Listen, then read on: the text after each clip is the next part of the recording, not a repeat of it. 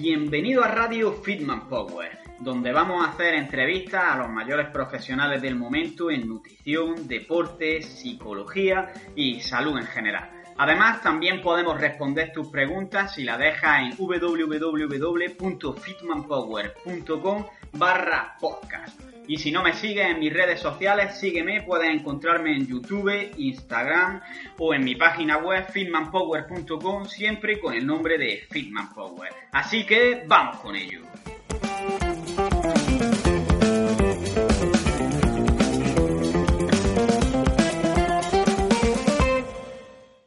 Pues hoy tenemos la segunda parte de la entrevista que le hice a Alberto Álvarez, que muchos lo conoceréis en las redes sociales como The Macro Wizard, el mago de los macros. Y en la otra hablábamos sobre consejos para perder peso, para evitar el descontrol con los alimentos o por qué se produce este descontrol. Y en esta parte de la entrevista vamos a profundizar un poco más en cómo dejar de comer ciertos alimentos que nos pueden causar un especial interés o una ansiedad especial, si lo vamos a hacer progresivamente o lo vamos a hacer de golpe, cómo puede ser mejor para cada persona. También vamos a hablar sobre el movimiento de la comida real o real food contra el movimiento de la dieta flexible y vamos a ver si son tan diferentes como nos lo pintan. Mm, Alberto también nos va a dar algunos consejos a la hora de comer fuera, ya sea porque por trabajo comemos fuera muy a menudo, porque tenemos alguna fiesta, una comunión, una boda, un cumpleaños, o en el caso de que nos vayamos de viaje para que no se nos vaya de madre la dieta. Y también vamos a hablar incluso sobre motivación a la hora de perseguir nuestros propósitos. Y nos va a recomendar también algunos canales de YouTube, blogs, podcasts, libros, etcétera. Así que si os interesa toda esta temática, quedaros porque os va a gustar. Escucha cómo suena, imposible va a llegar nadie me va a frenar, ahora soy yo el que se va a levantar. Yo cómo suena. Bueno, vamos a pasar a la siguiente parte de la entrevista para no profundizar tanto en esto de la adicción a la comida. Y bueno, es que la siguiente también en realidad es sobre adicción a la comida, pero ya es un poco enfocarnos más en cómo eliminarla. Entonces, lo primero, eh, ¿cómo le, le aconsejaría hacer cambios a alguien que tiene un problema a lo mejor de que con ciertos alimentos eh, es verlo y no podés parar de comer? Lo reducirías de forma progresiva, reduciendo las cantidades, permitiéndolo únicamente algunas veces, por ejemplo, solamente los sábados, eliminarlos radicalmente. ¿Cómo lo harías? Em, ¿Te puedo preguntar una cosa? Dime. ¿Qué harías tú si al hacer una sentadilla te duelen las rodillas? Pues o no hacerla o bajar el peso hasta que no me duela. Pues exactamente lo mismo. Igual que puedes hacer el movimiento de la sentadilla de mil maneras distintas sin que te duela. Puedes hacer zancadas, puedes usar press de, press de piernas, puedes hacer goblet squat, puedes hacer un montón de cosas.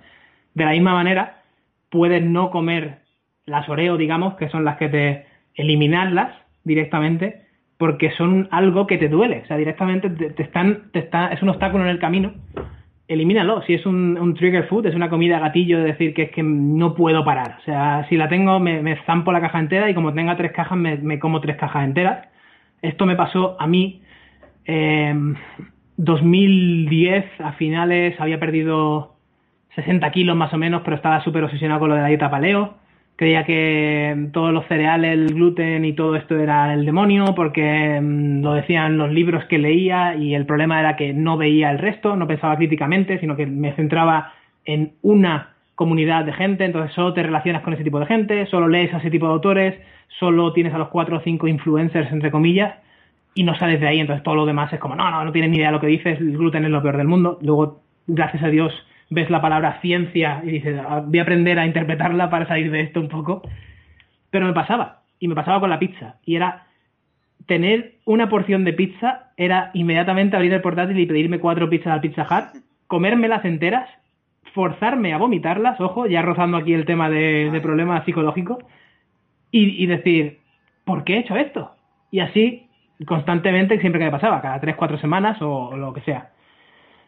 ¿Cómo sales de eso? Mm, tuve que quitarme la pizza durante, pues eso, cuatro o cinco meses. O sea, decir, no huelo pizza.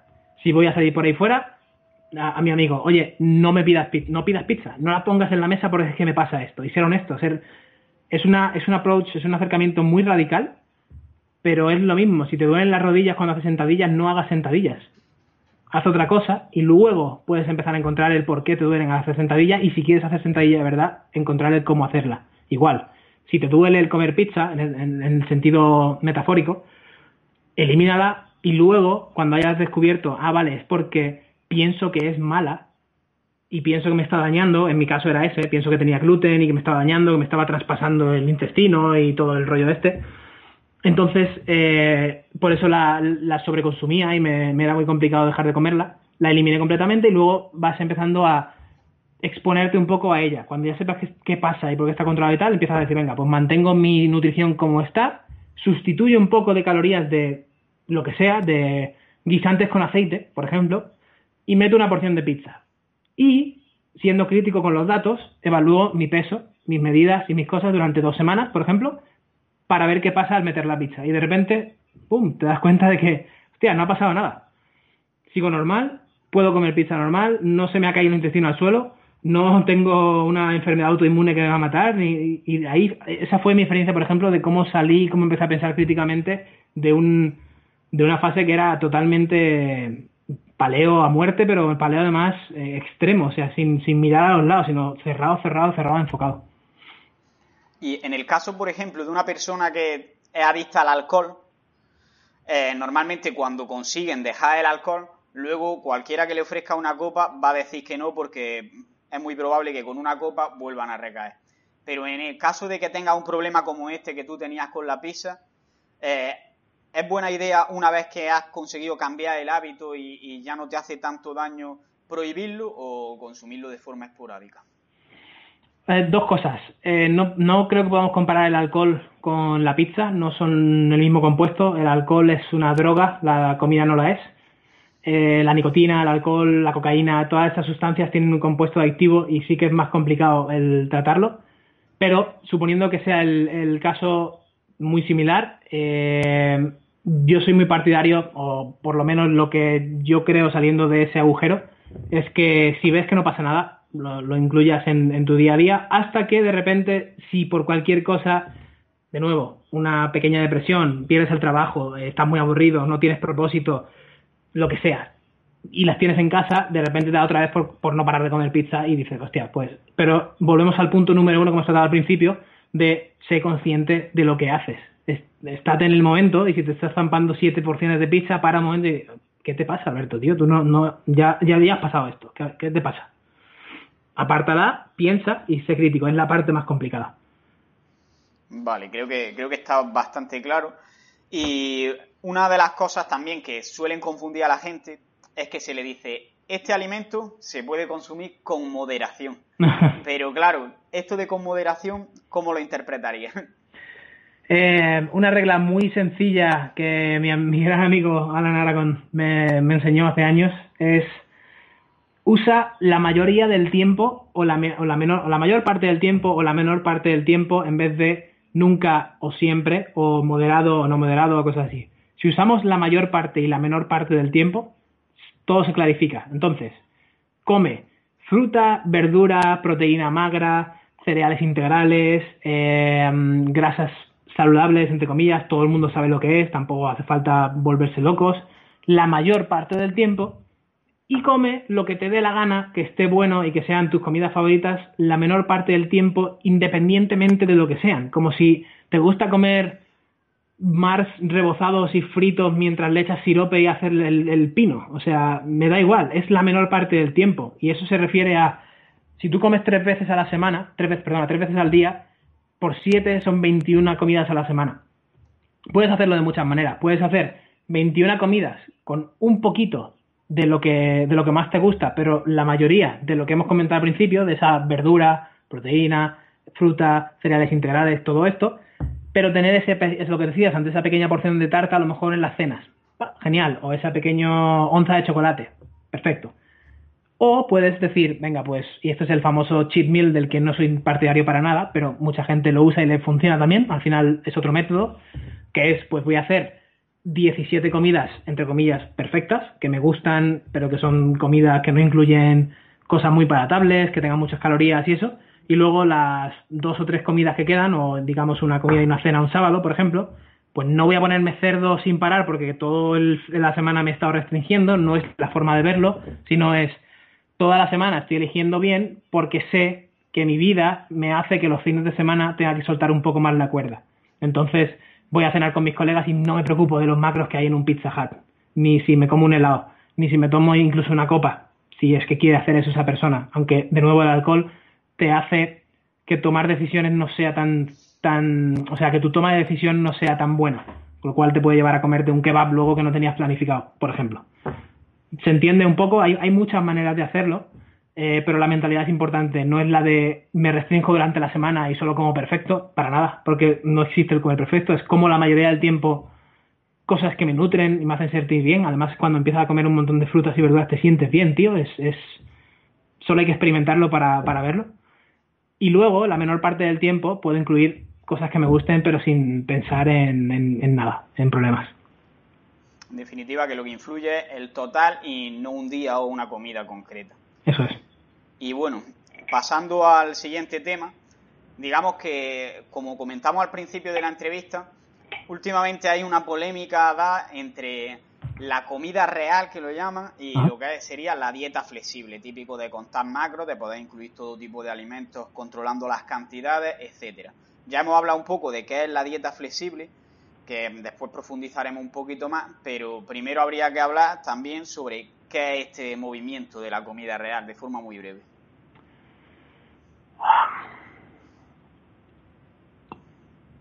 Esto viene, me pauso porque a mí me hizo, me hizo caer, y no, digo, no, no me toca connotación negativa, sino que me hizo caer en el tema paleo muy, muy duro porque lo veía como una salvación, ¿vale? Lo veía como la industria nos está engañando, este era mi titular, ¿no? Lo que yo me vendía a mí, la industria nos está engañando y aquí está la información que es la panacea y me va a salvar, que en este caso era eliminar ciertas comidas de la, de la dieta.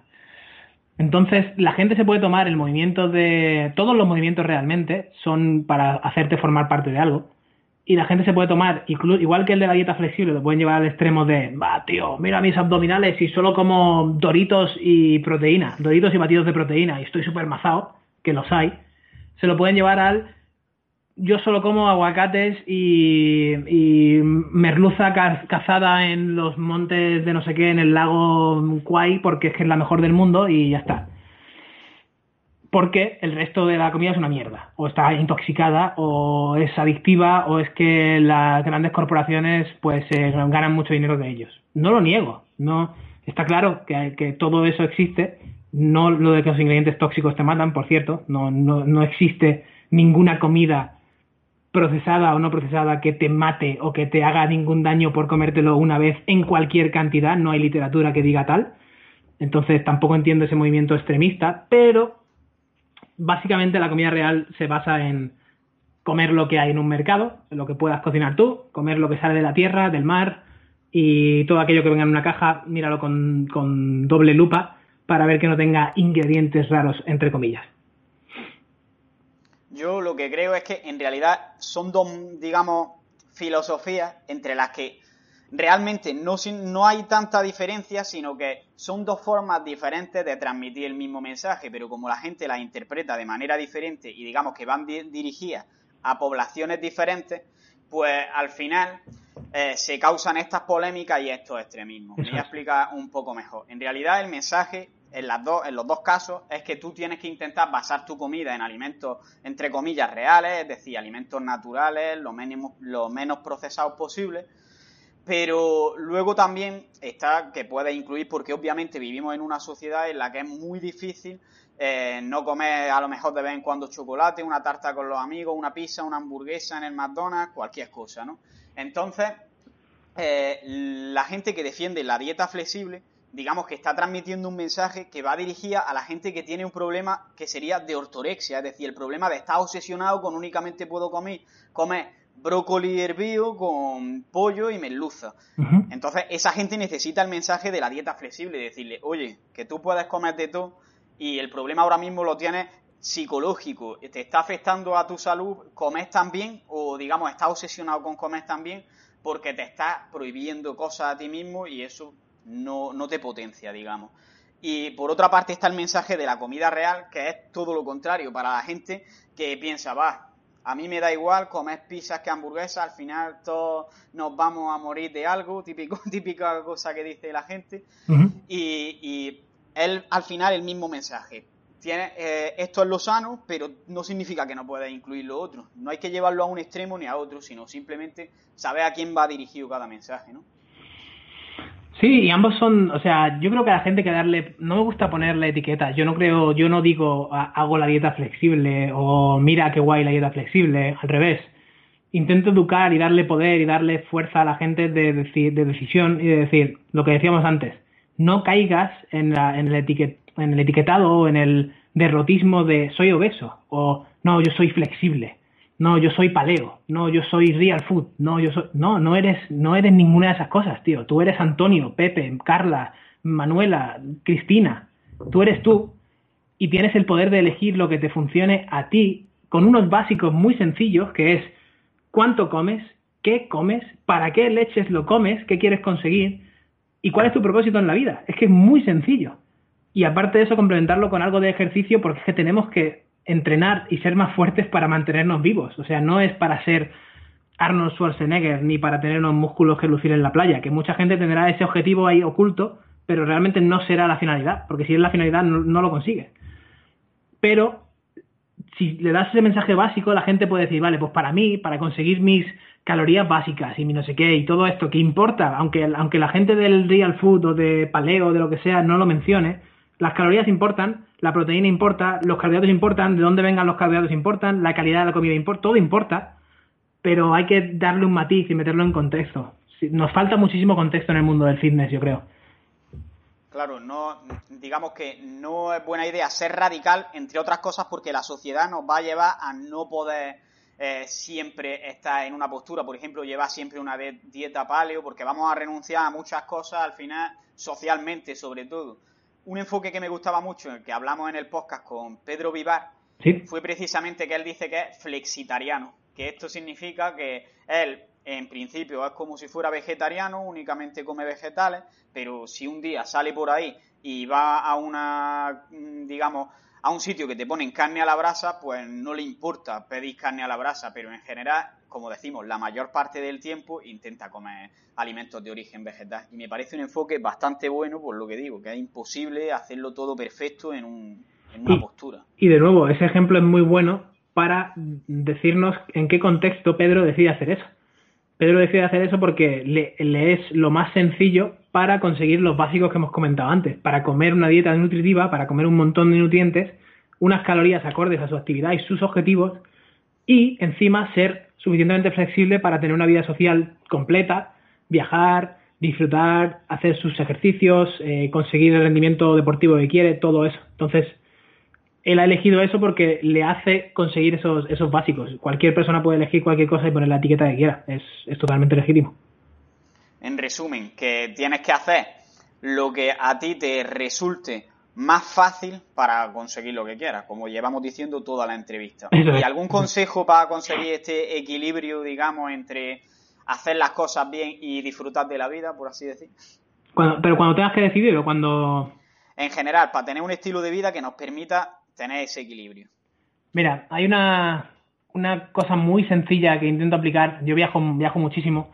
Eh, del, del, palo de, no sé, una, una, vez a la semana estoy fuera de, casa, me voy a diferentes países y me encanta experimentar y conocer sus comidas, conocer su gente, con lo cual hay muchas veces que no sé lo que estoy comiendo. Eh, patas de pollo en Hong Kong, por ejemplo, ¿esto qué macros tiene? No, no, no, tienes por qué estar pensando en qué macros tienen las patas de pollo en Hong Kong. No, sería absurdo. Lo que sí puedo hacer es, por ejemplo, como sé y me conozco que no me gusta desayunar o que me lleno en el desayuno, elijo, por ejemplo, cuando estoy viajando no desayunar, porque no es mi comida favorita ni de lejos, no me llena, no me hace falta, no, tengo hambre, tomo cafés, estoy productivo durante la mañana y acabo de quitar un trozo de mi día que me permite adherirme a ese básico de la energía en el que coma lo que coma y cene lo que cene, es muy complicado con la cantidad de movimiento que hago en el día a día en los viajes, que me pase de mi objetivo de, calorías en el día. Por ejemplo, esto evita que gane más grasa de la necesaria o que pierda mi composición corporal o lo que sea en uno de los factores. Después, me gusta también elegir el, si me quiero comer esto, voy a hacer esto. Me explico más. Si mi madre me trae una tarta de Bélgica que me encanta y la tengo aquí delante y sé que me voy a comer dos trozos grandes porque me encanta, en vez de derrotarme y decir, hoy la, dieta, entre comillas, a la mierda, se acabó. No, elijo proteína y verduras durante la mayor parte del día porque sé que no las voy a comer en la tarta. Y luego disfruto de la tarta como un niño chico con mi madre tranquilamente y no le doy más vueltas porque ni tengo que medir los macros en la tarta, ni tengo que medir los macros en la proteína y verdura, ni tengo que llegas a un punto en el que has elegido bien la mayor parte del día, has, llegado a tu mínimo de proteína o por lo menos crees que estás ahí, más o menos, y has decidido no comer pan con la verdura y la, carne, no meterle aceite, no meterle salsas, no tomar postre, todo eso para ponerte ese hueco de, de la tarta en el día. Y por último está el de hago todo lo que quiera y luego al día siguiente vuelvo a mi rutina normal, porque un día, una semana incluso, un mes, si me apuras, no van a suponer nada si empiezas a ver todo a largo plazo, si empiezas a pensar en cada año tiene 52 o 53 semanas, pero es que cada vida tiene 100 años. O sea, empieza a pensar todo lo que puedes conseguir en 100 años y, el mundo te cambia totalmente. Me parece correcto y me gusta que hables de esto, precisamente de cómo enfocas cuando sales fuera de casa, de viaje, etcétera, porque precisamente quería hablar sobre eso lo siguiente y es hablando sobre la dieta flexible que ya nos has contado cómo lo haces cuando a lo mejor sales un día de viaje, etcétera. Pero ¿qué pasaría si a lo mejor todos los días tienes que comer o cenar fuera por cuestiones de trabajo o por cualquier otra cosa? ¿Cómo lo enfocarías? Muy bueno, y lo, es algo que veo muy, muy común en gente con la que, con la que hablo a menudo. Eh, juega con ello, eh, juega al Tetris. A mí me encanta la analogía del Tetris. Tienes 100 bloques o 10 bloques de proteína y de verduras obligados al día, consume esos bloques de proteína lo antes posible o lo más tarde posible si estamos hablando de una comida. Imagínate, eh, tienes una comida siempre con el director de la empresa, de lunes a viernes. Y al tío le encanta ir a, yo sé, al libanés que tienen humus que te lo ponen por todos lados como si fuera para untarte en el cuerpo y, y te ponen pita y carne de cordero súper grasienta. Perfecto pues utiliza esa información que tienes, todos los días vas a hacer eso, todos los días vas a estar fuera con un sitio muy graso, para que las otras dos comidas sean muy magras. Pues desayunas tu queso batido con un poco de fruta para tener algo de proteína, algo saciante, algo cremoso y fresquito. A media mañana tomas un café solo porque sabes que luego vas a tener un montón de calorías. Comes tu comida con tu director. No tienes hambre a la hora de, media tarde porque lo vas a tener después de mil y pico calorías en una comida. Y para cenar algo, algo ligero también porque ya has comido casi la mayoría de tus calorías, pero algo ligero que cumpla esos bloques de proteína y de, verdura y fruta, sí puede ser. Entonces empiezas a jugar al Tetris y si un día ese Tetris se te queda muy vacío en el tema de verdura, al día siguiente intenta compensarlo pidiendo un extra de verdura con la comida con tu jefe y déjate de aparte el pan de pita, por ejemplo, que te hinchaste el día anterior. Es, jugar un poco a ese Tetris de, comida. Yo, por ejemplo, eh, una de las veces que más definido, más marcado me quedé, todos los días comía en la universidad, allí el menú de la universidad. Y claro, siempre todos los menús incluyen una ensalada y luego tú de guarnición siempre podías elegir patatas fritas o podías elegir menestra de verduras normalmente. Entonces yo siempre pedía la ensalada y la menestra. Sí, eran muy pocos hidratos de carbono, pero ¿qué pasa? Que si tú estás pidiendo en la comida fuera, la que menos puedes controlar, eh, la menos cantidad de calorías posibles, en este caso verduras principalmente y algo de proteína, normalmente había carne o pescado, pues tienes mucho menos margen de error, porque eh, a lo mejor te vas a equivocar si tú estimas lo que estás comiendo, por así decirlo, eh, en un 5%. ¿Qué pasa? Que no es lo mismo un 5% de 1000 calorías que un 5% de 300 calorías. Y además, al ser verdura, te vas a prácticamente lo mismo. Entonces, otro consejo podría ser este, ¿no? Que la comida que no dependa de ti te la pidas lo más ligera posible, porque así tienes menos margen de error. Totalmente, me encanta, me encanta esa, es otra, otra muy buena. Y otra también es otro truco, añadiendo a, eso de pedir las menos calorías posibles. Si estás fuera y sales con los colegas a comer hamburguesa, por ejemplo, puedes perfectamente hacerte una hamburguesa de 2.000 calorías o puedes hacerte la de 700, 600, 500 o 450 incluso, apretando. ¿Cómo? Pidiendo lo mismo que tus colegas, pero siendo inteligente. Es decir, vale, Pues a lo mejor quiero la carne de tal, no me pongas salsa, ponme la parte para que yo me ponga lo que quiera, no le pongas doble de queso y doble de bacon, quítale el bacon, por ejemplo, y ponle una de queso nada más, está igual de rica, lo prometo. Todas esas cosas, al lado ponme ensalada en vez de ponerme patatas, o patatas para compartir en la mesa, y yo me cojo un puñado, me pongo el puñado en el plato y no cojo más.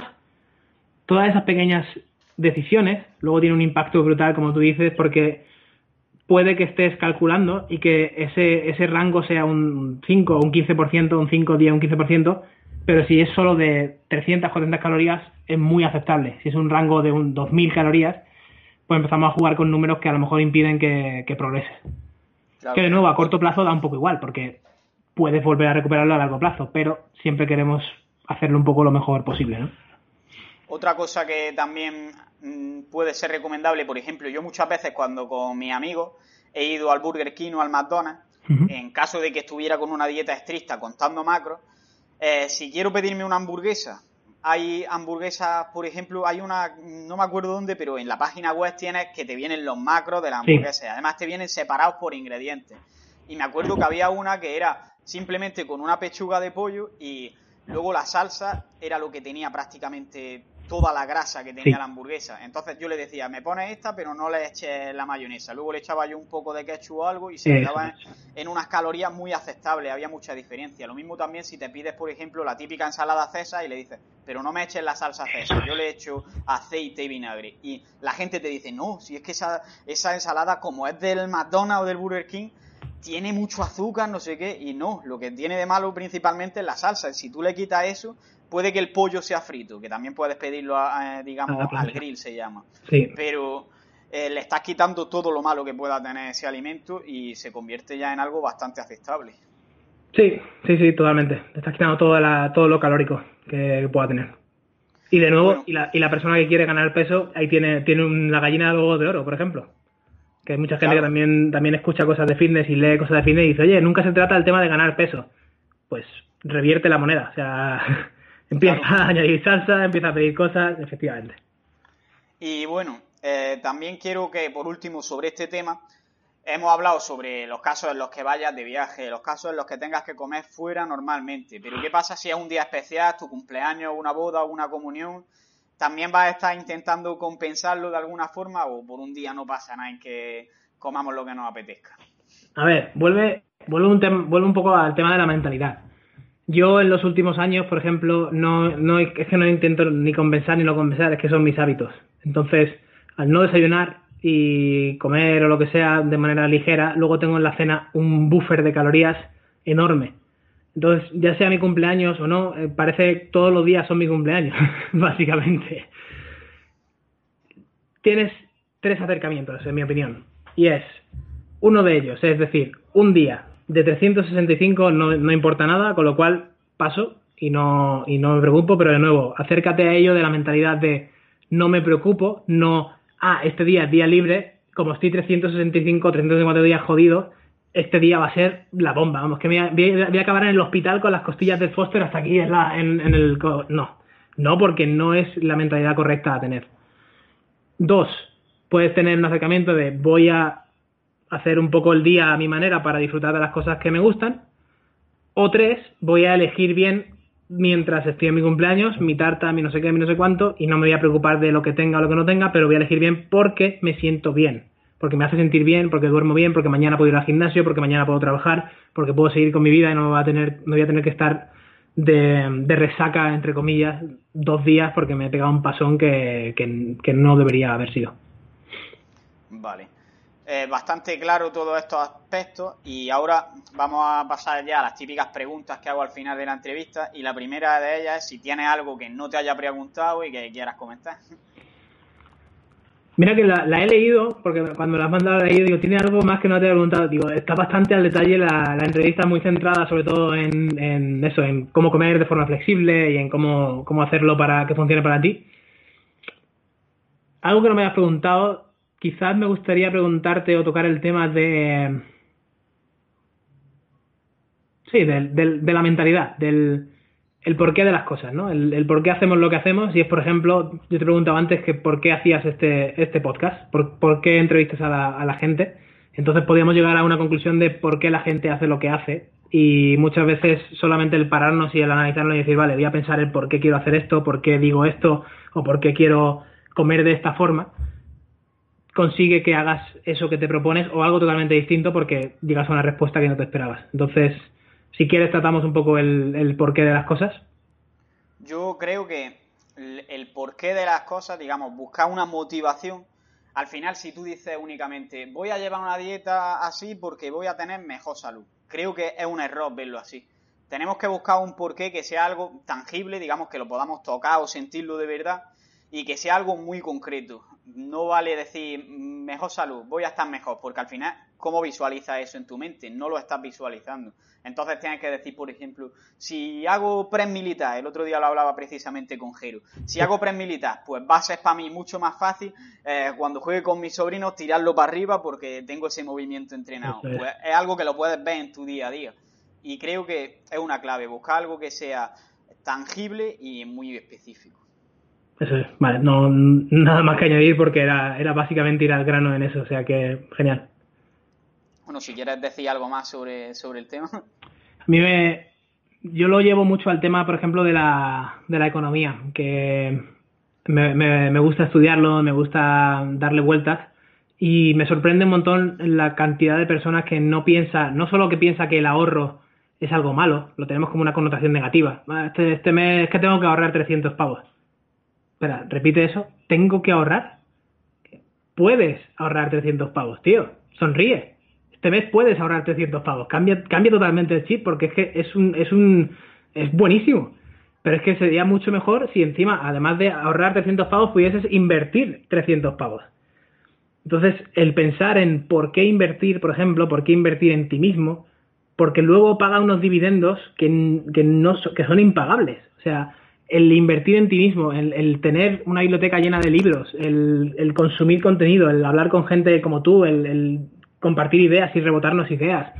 El, invertir economía, el invertir 500 euros todos los meses para que luego eso se vaya multiplicando y el interés, el aprender sobre eso, el invertir en tu comida, en, cómo compro, cómo cocino, cómo preparo todo, al final luego paga unos dividendos que es aquello que admiras y, yo muchas veces tengo mensajes que no sé cómo responder, de decir, ojo, te admiro, no sé, me encantaría conseguir, pues es que no hay otro camino.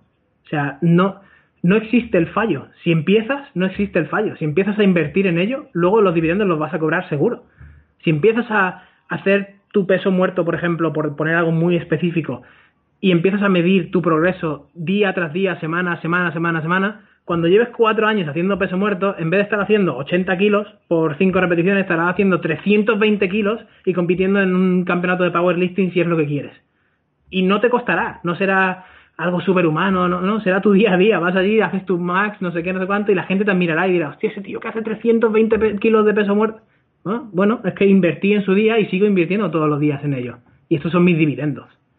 Entonces, encontrar un porqué es, es enorme. Es, para mí es lo, es todo. Ni motivación, ni fuerza de voluntad que se, se gasta muy rápido. Es por qué quiero hacer lo que hago. ¿Por qué estoy ahora mismo una hora y media contigo hablando de esto? Pues porque sé que esto puede ayudar a una persona.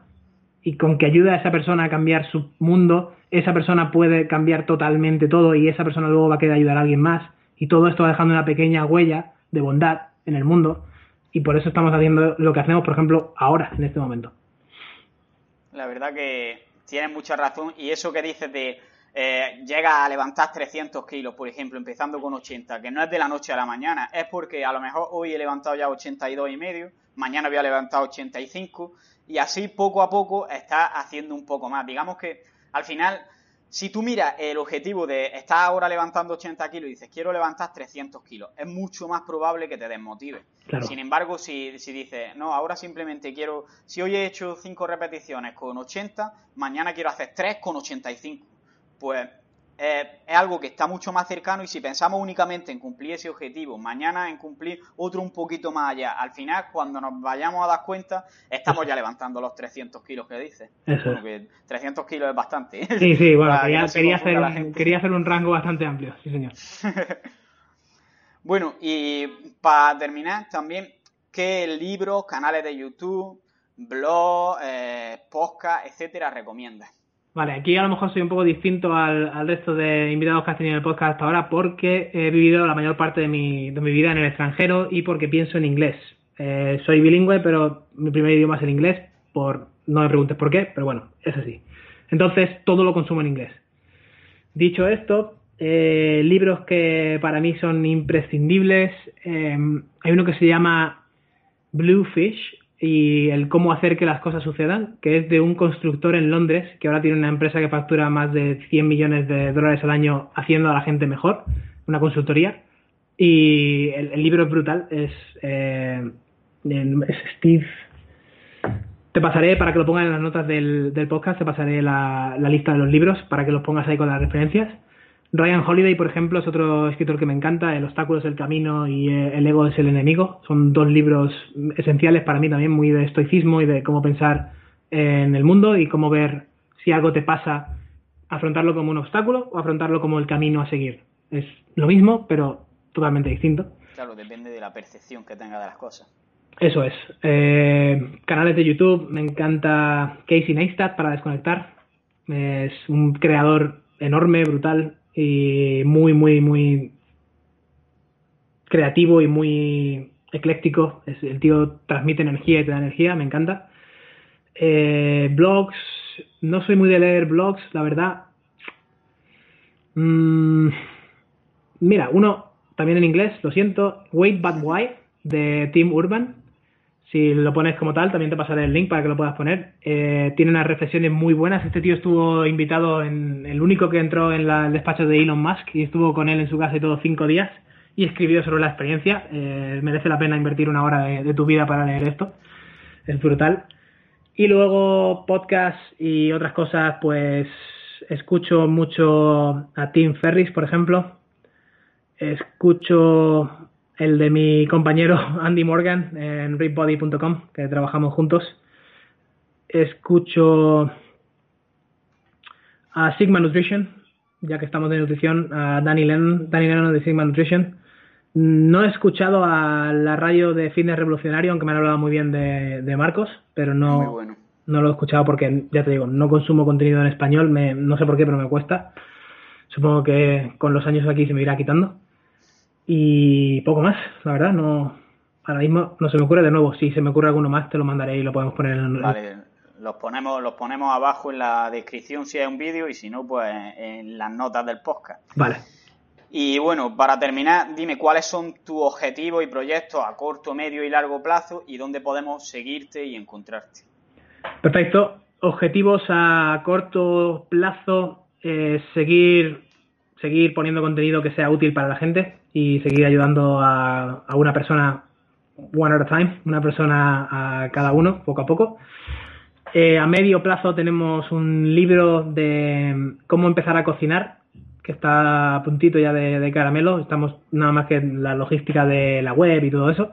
Y es, está bastante chulo porque no es el típico libro de recetas, sino que es un, es un libro de hábitos, de cómo mejorar tu entorno y de cómo yo, básicamente es mi, mi pequeña historia de cómo yo empecé y cómo, cómo pude cambiar ese, lo que tú decías antes, de patatas fritas con pizza a cocinarme un pollo con su salsita y verduras y no sé qué y quedarme a gusto y decir, ah, esto está bueno y hacerlo yo con mis manos, ¿no? Entonces te enseña toda la aventura, es un poco de elige tu propia aventura y luego dentro de eso tiene, pues, que tengo la despensa, recetas, etcétera, etcétera. Va a ser bastante útil y creo que ayudará. Estamos trabajando en un software para, como decía antes, soy muy, muy fan de dejar un, un pequeño hilo de, bondad por el mundo. Entonces, de manera totalmente altruista, o sea, gastándome yo el dinero e invirtiendo en ello, estamos desarrollando un software para que coaches, eh, nutricionistas, eh, entrenadores personales, gente que trabaje normalmente online, sepa o consiga dar un mejor servicio al, al cliente que tiene detrás de la pantalla y esto incluye una plataforma entera en la que gestionamos desde hábitos, preguntas, hasta referencias, puedes meter papers, puedes meter todo lo que quieras que tu cliente tenga a mano. Lo puedes tener en una plataforma con un login que puede ser carlos.fitmanpower.com, password tal, y eso estaría en clientes.demacrowizard.com, por ejemplo, ¿vale? O clientes.samuelcoach.com, como sea. Todo muy personalizado, una plataforma única interacción muy continua y muy, muy fácil. El cliente puede entrar en su móvil y hábitos, sí lo he hecho, esto me cuesta mucho, esto no, me bebido una copa de vino y creo que ha cagado y el, y, el, y el coach o el nutricionista o la persona que le está ayudando le recibe ese mensaje y le puede ayudar de la mejor manera o incluso puede referir a otras personas que puedan ser especialistas en ello. Así que creo que esa va a ser bastante chula. Me parece una idea brutal esto último. De hecho, llevaba bastante tiempo buscando algo así. Ah, qué bueno. Y, y bueno, lo último que te había dicho es eh, dónde podemos seguirte, encontrarte, etcétera, que de todas maneras también lo dejaré abajo.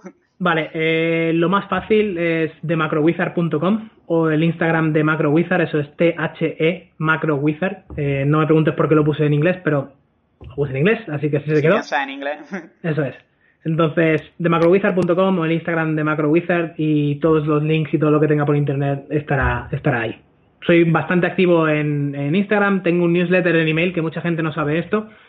Comparto todas las semanas en email lo aprendido, lo que veo, lo que escucho, dónde viajo, mm, con quién hablo, todo eso que me parece interesante y que alguien pueda aprender algo de ello.